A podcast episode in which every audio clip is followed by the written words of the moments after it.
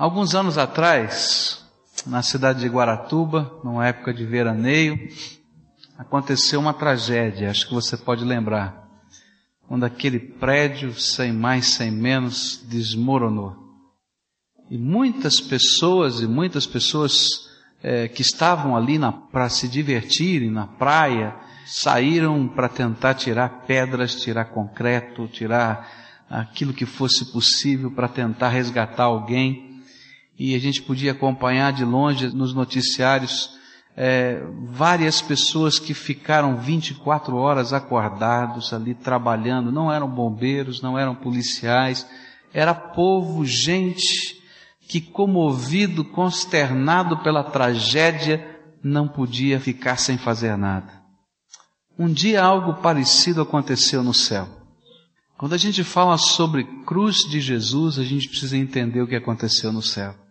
A Bíblia diz que Deus amou o mundo de tal maneira, que Deus se importou com as pessoas de uma maneira tão impressionante, que deu o seu Filho unigênito para que todo aquele que nele crê não pereça, mas tenha vida eterna. Um dia o céu entrou em convulsão. E esse dia foi quando um ser criado por Deus, o homem, inaugurou uma rota de tragédia. Talvez na ingenuidade dele, ele não pudesse perceber a tragédia que se deparava à sua frente. Mas o céu via tudo isso. E Deus não podia deixar que isto acontecesse sem que houvesse pelo menos uma rota, um desvio daquele rumo certo de tragédia. E esta é a história da cruz. Jesus veio a esse mundo não por outra razão, mas por um movimento do amor e da graça de Deus, entendendo que eu, você, todos quantos estamos aqui e todos quantos estão nesta terra, em todos os tempos e em todos os lugares, precisamos ter pelo menos uma rota de alternativa. Porque a tragédia era minha, é sua. Eu queria que você abrisse a sua Bíblia no Evangelho de João, no capítulo 19 desse Evangelho. A partir do verso 17, nós vamos ler e relembrar a história do dia em que Jesus foi morto na cruz do Calvário por mim e por você. Tomaram, pois, a Jesus, e ele, carregando a sua própria cruz, saiu para o lugar chamado Caveira, que em hebraico se chama Gólgota, onde o crucificaram, e com ele outros dois, um de cada lado, e Jesus no meio. E Pilatos escreveu também um título, e o colocou sobre a cruz, e nele estava escrito: Jesus, o Nazareno, o Rei dos Judeus.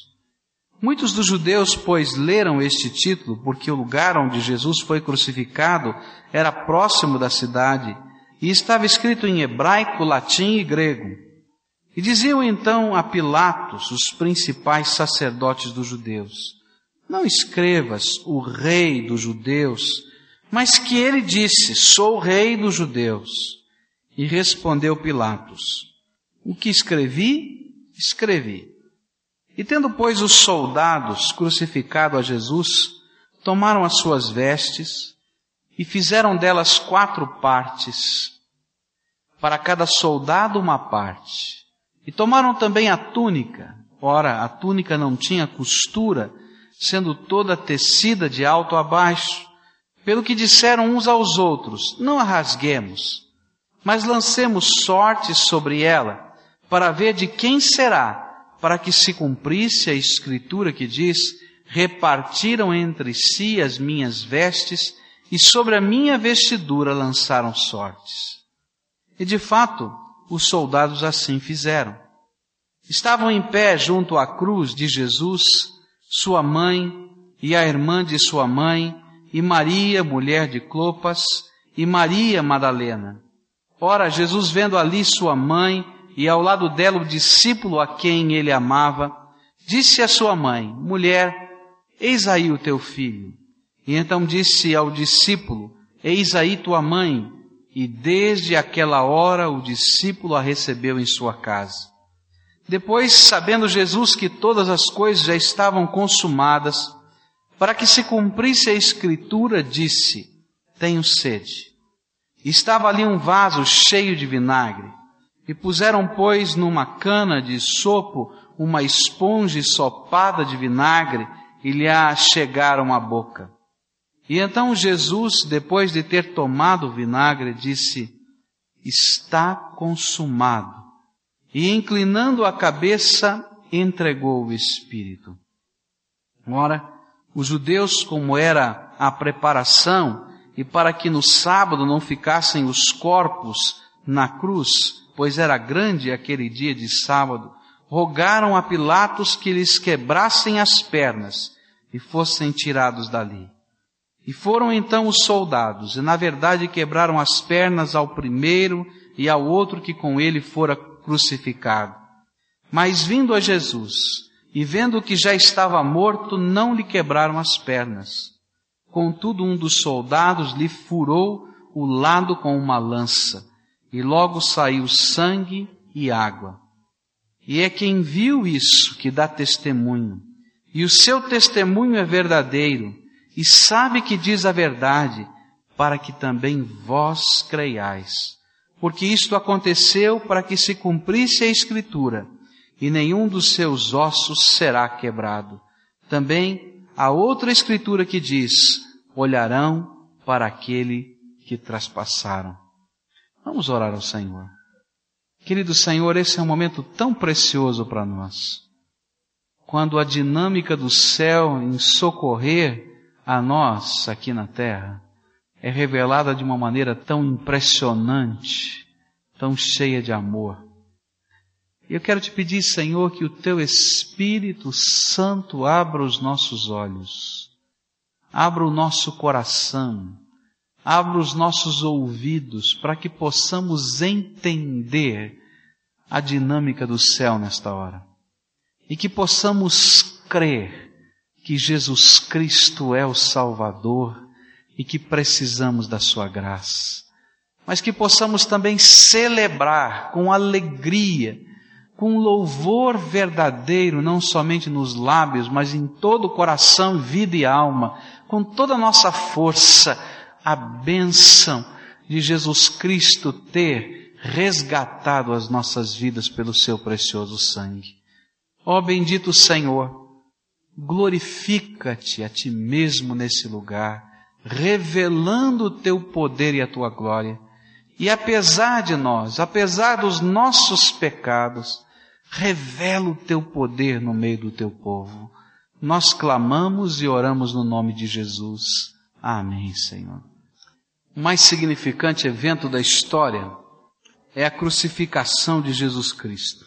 Se hoje você está aqui, é porque Jesus morreu na cruz do Calvário um dia por você e ressuscitou o terceiro dia. É por isso que você está aqui.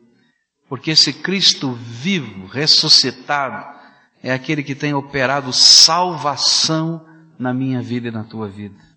Porque ele morreu por nós, nós vivemos. É isso que a Bíblia vai dizer o tempo todo. Só que há uma condição para que isso se torne uma realidade na minha vida e na tua vida. E a Bíblia vai dizer que a condição é que precisamos crer. Precisamos colocar a nossa fé de que este ato foi uma verdade de Deus para a minha vida. Precisamos colocar a fé de que esse é o único caminho e que disso depende a minha existência. E é por isso que João, o apóstolo, vai escrever este evangelho. E é por isso que João, o apóstolo, faz o arranjo desses fatos com todo cuidado de mostrar em cada uma destas cenas coisas que estavam preditas no Velho Testamento para dizer, esta era a promessa de Deus que estava se cumprindo. E você precisa crer nisso. No versículo 35 do capítulo 19, ele diz, é quem viu isso que dá testemunho, e o seu testemunho é verdadeiro, e sabe que diz a verdade, para que também vós creiais. O tema de João, ao escrever sobre a crucificação de Jesus e contar-nos essa história do que aconteceu, o objetivo dele era que lendo, ouvindo, meditando, eu e você pudéssemos crer que Jesus, o Filho de Deus, morreu na cruz do Calvário não por outra razão a não ser por minha causa. E que crendo, nós pudéssemos desfrutar da bênção da cruz em nossa vida. Por isso eu gostaria de olhar para esse arranjo que João faz. Ele vai contando a história e vai intermeando textos da Bíblia, do Velho Testamento. Ele vai contando a história e dizendo isso foi para cumprir-se a Escritura. E eu queria fazer junto com ele. Eu queria olhar para estas cenas que ele vai destacando, uma a uma, e tentar entender a mensagem de Deus em cada cena, em cada episódio, em cada marca do Calvário. Porque Deus tem uma mensagem profética tremenda para dizer para mim e para você através de cada imagem, cada figura desta retratada no Calvário, na cruz do Senhor Jesus.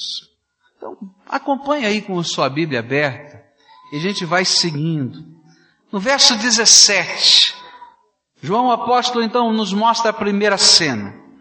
Ele diz que Pilatos terminou o julgamento e terminado o julgamento entregou Jesus para ser crucificado. E os guardas então o prenderam e começaram a levá-lo em direção ao Calvário, ao lugar chamado Gólgota. E diz a palavra de Deus que ele foi até lá carregando a sua própria cruz. E essa é a primeira cena. Jesus foi até o Calvário carregando a sua própria cruz.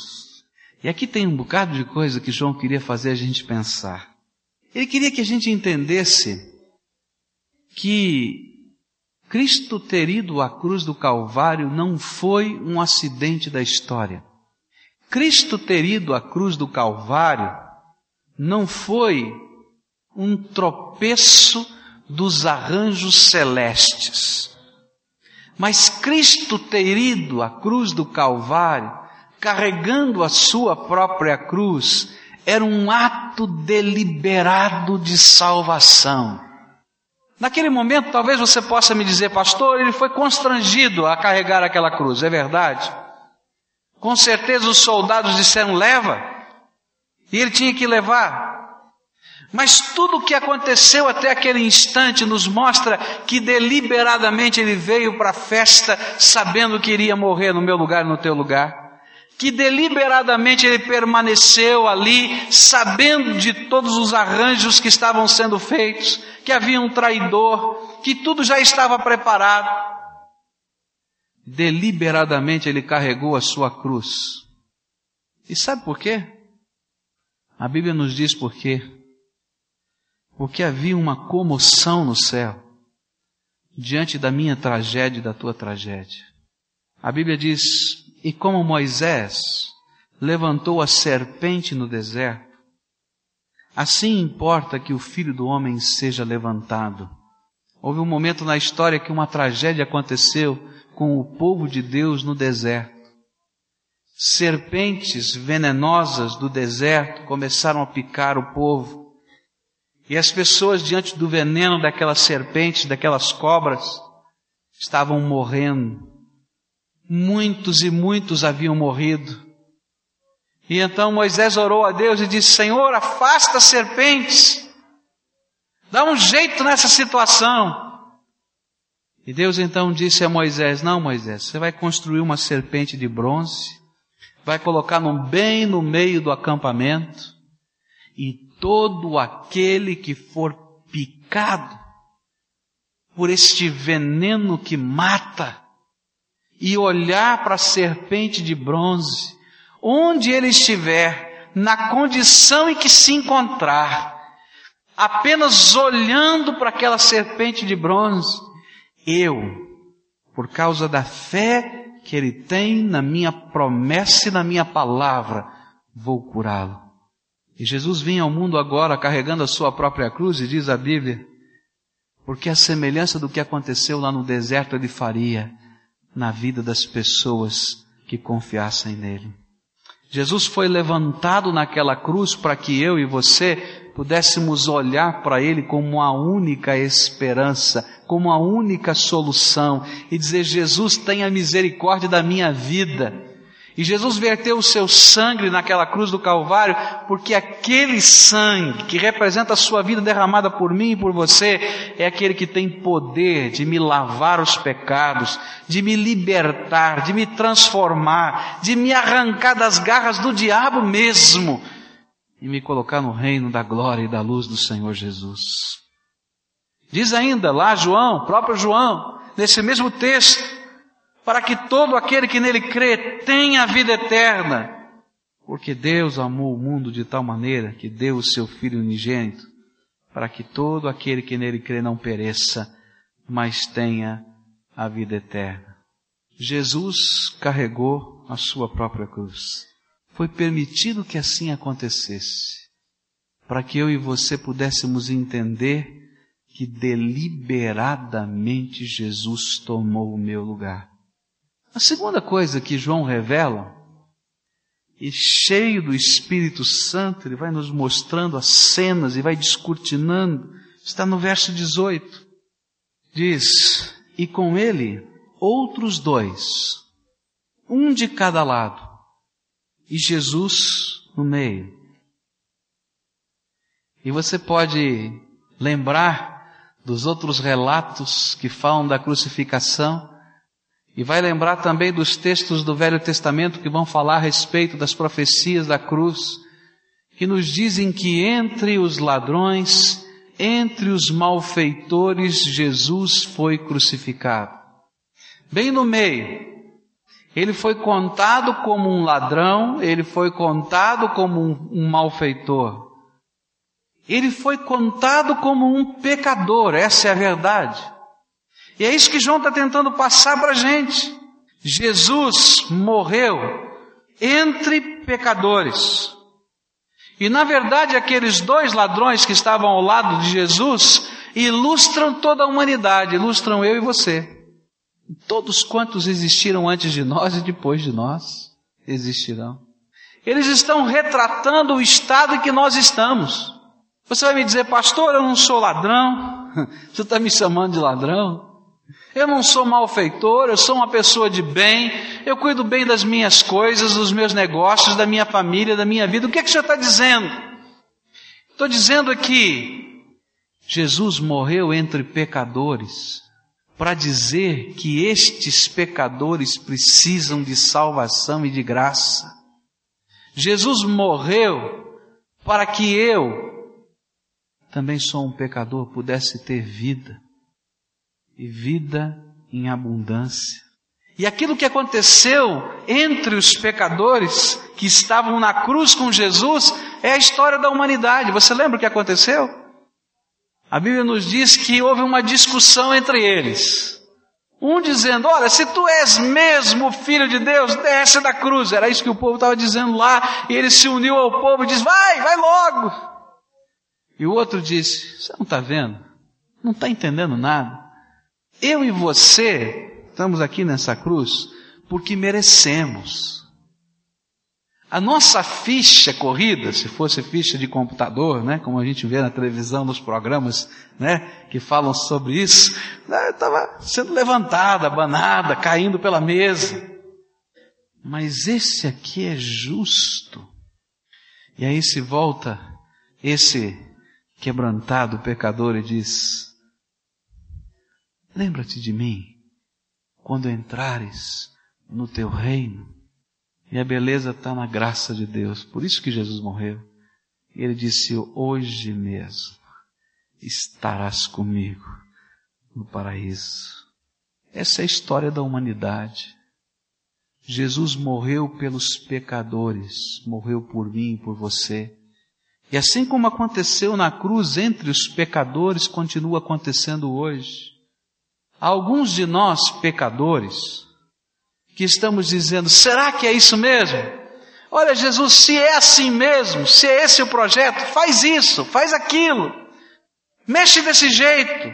Dá uma voltinha do outro lado. Agora, alguns que entendem quem são, que são pecadores que precisam da graça de Deus, a semelhança daquele outro ladrão, vão dizer: Senhor, eu sei que tu és o justo que tomou o meu lugar aí na cruz. E eu sei que se Deus tivesse que me dar agora o que eu mereço, eu estaria perdido. Porque a Bíblia diz que o salário do pecado é a morte.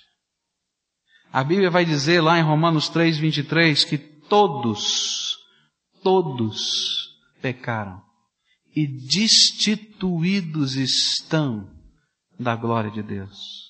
E Jesus morreu por mim e por você.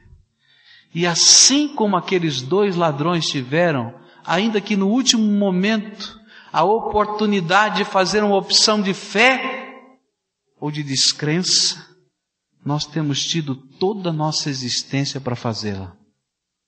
Assim como alguns que estavam ali assistindo, também pecadores, zombavam, alguns de nós estamos brincando com coisa séria. Mas a bênção é que quando olhamos para Jesus levantado na cruz do Calvário por nós e cremos, e colocamos nele a nossa esperança, sabendo que Ele é o único caminho que me restaura, que Ele é o único jeito de Deus para minha redenção e salvação, Deus cumpre a sua promessa. E Ele derrama uma graça que eu não mereço dentro da minha vida. E sabe, salvação não é Deus dar o que você merece, é Deus fazer o contrário do que você merece é derramar um presente que você nunca poderia receber dele. É você ser levantado quando de fato o teu lugar era lá embaixo. É você, você, você ser lavado quando você está sujo. É você realmente ser consertado, restaurado, quando está todo partido e quebrado. É você perceber Deus mexendo na tua vida naquelas áreas que você acha que nunca ninguém poderia fazer mais nada. O Senhor faz isso porque Ele amou você até a morte de cruz. E Ele fez para que eu e você pudéssemos ter vida e vida abundante. A terceira coisa que João vai mostrar aqui para gente, nessas cenas, nessas figuras da cruz, cada uma delas está sendo colocada aqui para a gente pensar. Ele diz que Pilatos escreveu um título, um título que algumas pessoas não gostaram, mas esse era um título profético. Ele escreveu: Jesus o Nazareno, Rei dos Judeus. E você lembra da história? Foram lá os fariseus representando uma ala que dizia: não, não, esse negócio de Rei dos Judeus aí compromete a nossa imagem. Muda esse negócio. Põe aí, ele diz que é. E então Pilatos disse: o que escrevi, escrevi. Está dito, está dito em grego, está dito em hebraico, está dito em latim. Mas isso aqui é uma cena profética também na cruz. A palavra de Deus no livro de Filipenses vai dizer uma coisa extraordinária. Quer queiramos ou não, quer gostemos ou como os fariseus, quer não gostemos, quer aceitemos ou não aceitemos, quer estejamos submissos ou quem sabe rebelde, rebeldes. O livro de Filipenses vai dizer que um dia o Senhor vai revelar a glória do nome de Jesus. E nesse dia, ele vai revelar que Jesus Cristo não é somente o Rei dos judeus, mas ele é o Rei dos reis e Senhor dos senhores. E diz a palavra de Deus que tudo, por causa da cruz, foi colocado debaixo dos seus pés. E todo principado, toda potestade, toda autoridade espiritual no reino espiritual ou no reino terrestre foi colocado debaixo da autoridade dele. E no dia em que ele se revelar outra vez, ninguém vai conseguir ficar de pé. Querendo ou não querendo, diante da glória do Rei dos Reis Jesus, nós vamos cair de joelhos. O que João está dizendo é que alguns, pela fé, antecipam esse dia para a sua bênção. e no decorrer da sua vida entendem quem é aquele que foi crucificado por eles. E constrangidos por aquele amor dizem, Tu és o meu Senhor. E o teu trono e a tua coroa não são mais os espinhos que colocaram, nem aquela cana imitando o cetro, mas o teu trono e a tua coroa está no meu coração. Sabe, o lugar onde Jesus quer instalar o reino dele na tua vida. Um dia ele vai instalar na mar, em toda a terra. É o dia da sua volta. Mas nesse tempo de graça, nesse tempo de favor, nesse tempo em que Deus está fazendo coisas que nós não merecemos, Ele está instalando o reino do Senhor Jesus no coração de todos quantos o confessam como Salvador e Senhor. Tem uma coroa de glória, eu também tenho. São as nossas capacidades, são as nossas coisas que fazemos, são as nossas potencialidades. Algumas são até bênçãos que Deus derramou sobre nós. E vai chegar um dia, um dia da majestosa glória de Jesus, que nós, olhando a glória do Senhor, diz o livro do Apocalipse, porque naquele dia todos os seres criados, e nós estaremos no meio deles, e toda a igreja reunida naqueles 24 anciãos que são mostrados ali, olhando a glória daquele que se assenta sobre o trono. Quando a gente olhar a glória do Rei dos Reis, do Senhor dos Senhores, a gente vai tirar a coroa e dizer: não dá para ninguém mais nesse lugar refletir qualquer glória. E a gente vai jogar aos pés do Senhor Jesus. Aquela insígnia lá na cruz é profética. De um jeito ou de outro, você um dia vai se dobrar diante da glória de Jesus. O que Jesus está dizendo para a gente, que João está tentando dizer é, faz isso hoje, faz isso agora, porque quando a gente faz agora por fé, isso representa bênção, libertação, salvação, transformação. É o amor de Deus sendo derramado plenamente e transbordando o coração da gente no final da história, vai representar juízo e destruição. Outra cena que é impressionante nesse texto está no verso 25. Estavam em pé junto à cruz de Jesus, sua mãe, a irmã de sua mãe, Maria, mulher de Clopas, Maria Madalena. Essa cena é para você que confia em Jesus. Somente as mulheres permaneceram em pé diante da cruz. E eu fiquei perguntando para mim, por que só elas? Por que só elas? Você já parou para pensar? Você talvez vai me dizer, não, mas aquele era um momento muito perigoso. Jesus, o líder, estava sendo crucificado, havia uma turba popular, qualquer coisa poderia ser momento de prisão, arrasto, de perdas incríveis, mas mesmo assim, então por que só elas? E sabe qual é a resposta? É muito simples. Porque elas amavam a Jesus.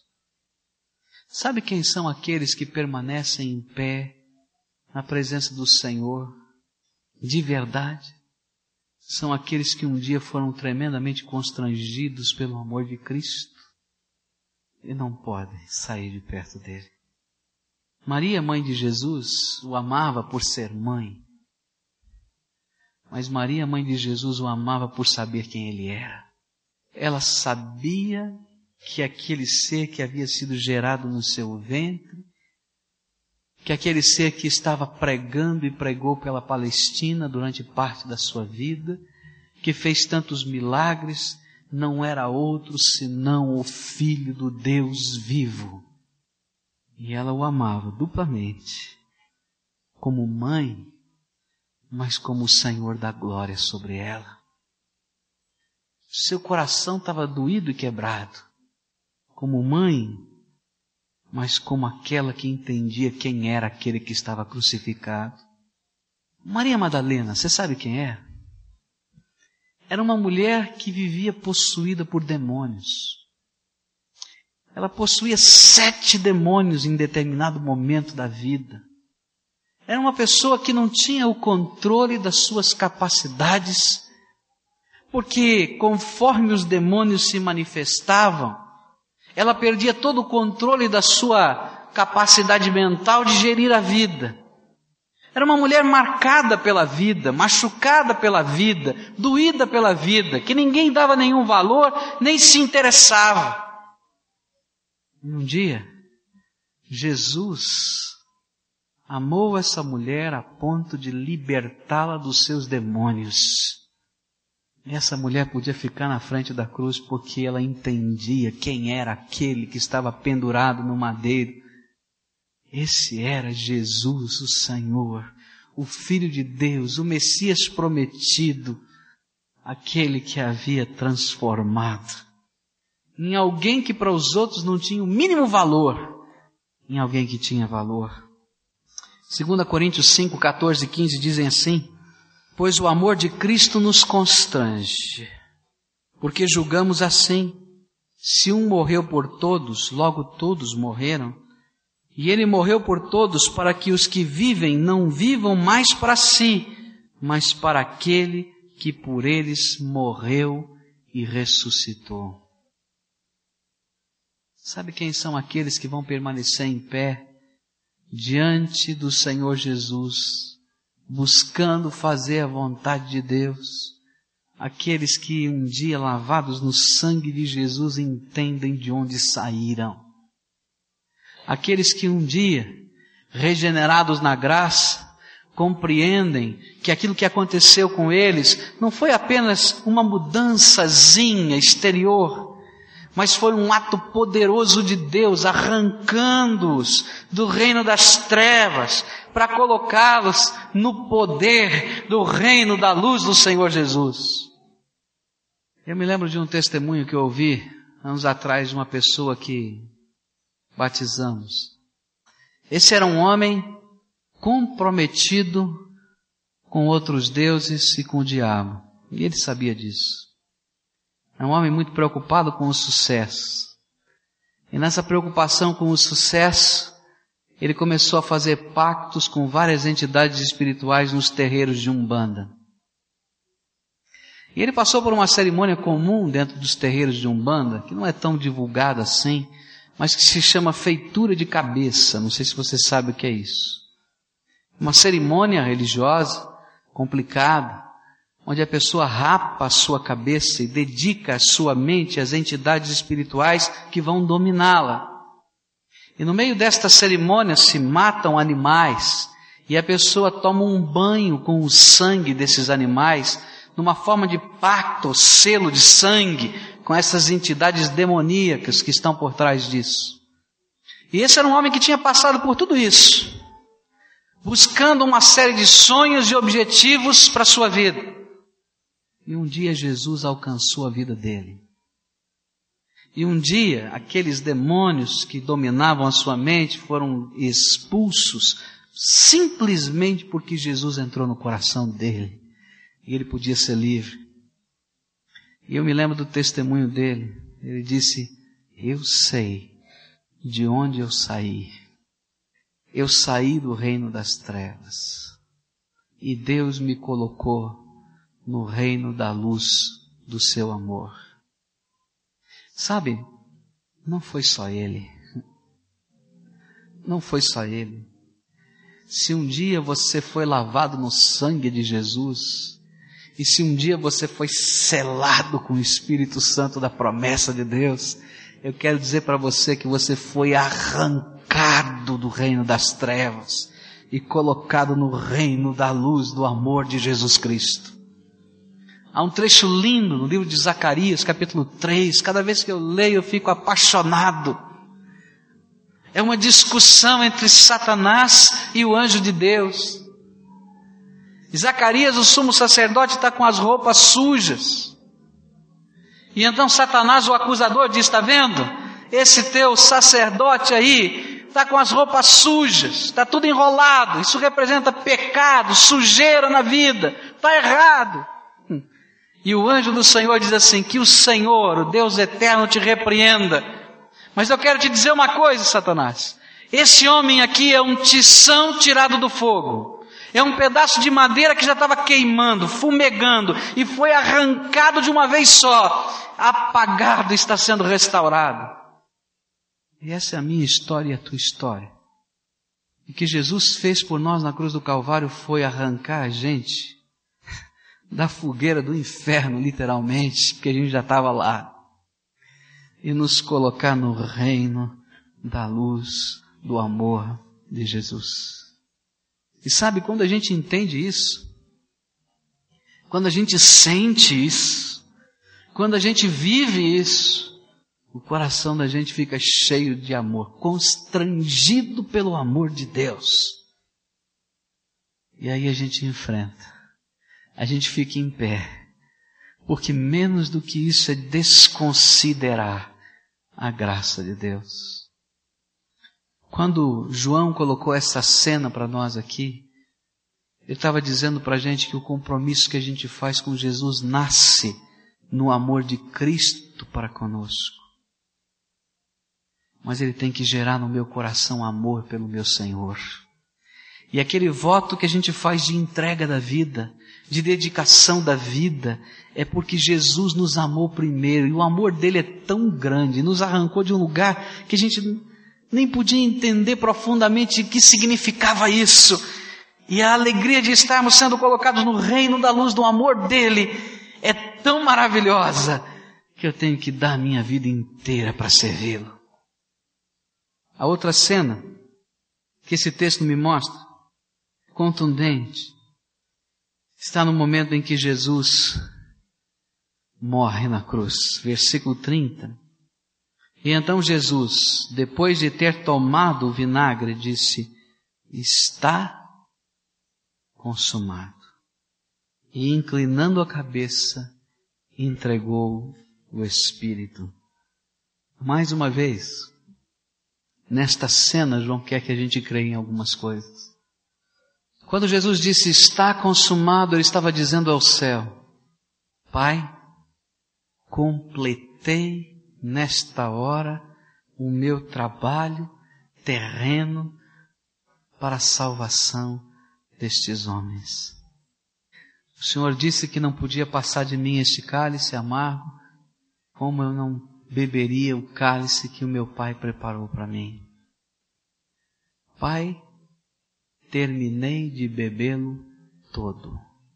O apóstolo João, já bem velhinho, tem um encontro com Jesus ressuscitado na ilha de Pátimos, quando ele escreve o Apocalipse. E ele escreve as seguintes palavras: Quando o vi, Jesus ressuscitado, caí aos seus pés, como morto.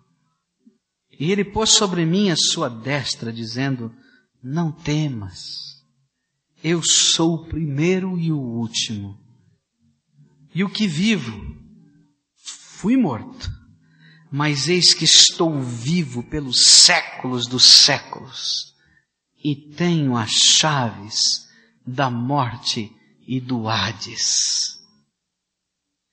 Sabe o que Jesus fez por mim e por você? Quando a gente pensa na cruz, a gente imagina apenas os pregos e os espinhos, e as bofetadas e as cusparadas, mas a Bíblia diz, e isso o apóstolo Paulo vai dizer para a gente, o apóstolo Pedro vai dizer para a gente, João, o apóstolo no Apocalipse, vai dizer para a gente, que naquele momento em que Jesus entregou o seu Espírito, ele foi enviado ao Hades, ele foi enviado ao inferno no meu lugar. Você sabia que Deus te amou a esse ponto? Daquele que é santo, perfeito, justo, sem mácula, na linguagem do apóstolo Paulo, se fazer pecado por você, descer ao Hades por você. Mas sabe por que, que ele fez isso? Porque quando ele ressuscitou o terceiro dia dali, ele trouxe consigo duas chaves. Ele trouxe a chave do inferno. O diabo não tem mais poder sobre isso. E desse momento em diante, o inferno é resultado do juízo de Deus. Ele foi preparado para o diabo e para os seus anjos. E todos quantos creem em Jesus como Senhor e Salvador da sua vida não precisam ir para lá, porque Jesus tem a chave desse lugar. Mas todos quantos não creem, a Bíblia já diz claramente, quem crê nele não é julgado, mas quem não crê já está julgado, porquanto não crê no nome do unigênito Filho de Deus. E o julgamento é este: a luz veio ao mundo e os homens amaram antes as trevas que a luz, porque as suas obras eram más. Quem crê nele não é julgado, porque Jesus tem a chave desse lugar. A segunda chave que Jesus trouxe por causa da cruz foi a chave da morte. Uhum. Sabe, a gente tem um inimigo que a gente não sabe como lidar com ele. Porque eu sou pecador, essa minha natureza aqui, ó, de carne e osso, vai morrer. Se Jesus não voltar antes, Todos quantos estamos nesse lugar vamos morrer, você sabia disso, com certeza. Mas porque Jesus morreu na cruz, ele pôde voltar com a chave da morte nas suas mãos. E no dia em que soar a última trombeta, diz a palavra de Deus que ele vai abrir com a chave que ele tem. E a morte, o último inimigo dos homens, será aniquilada e os mortos que morreram em Cristo ressuscitarão primeiro e farão parte do secto de Deus na glória que estará descendo nas nuvens. Porque Jesus morreu na cruz por mim e ressuscitou ao terceiro dia. E aqueles que morreram sem Cristo também ressuscitarão, porque Jesus tem a chave da morte mas ressuscitarão para serem lançados no lago de fogo e enxofre, diz a Escritura, que é a figura do inferno.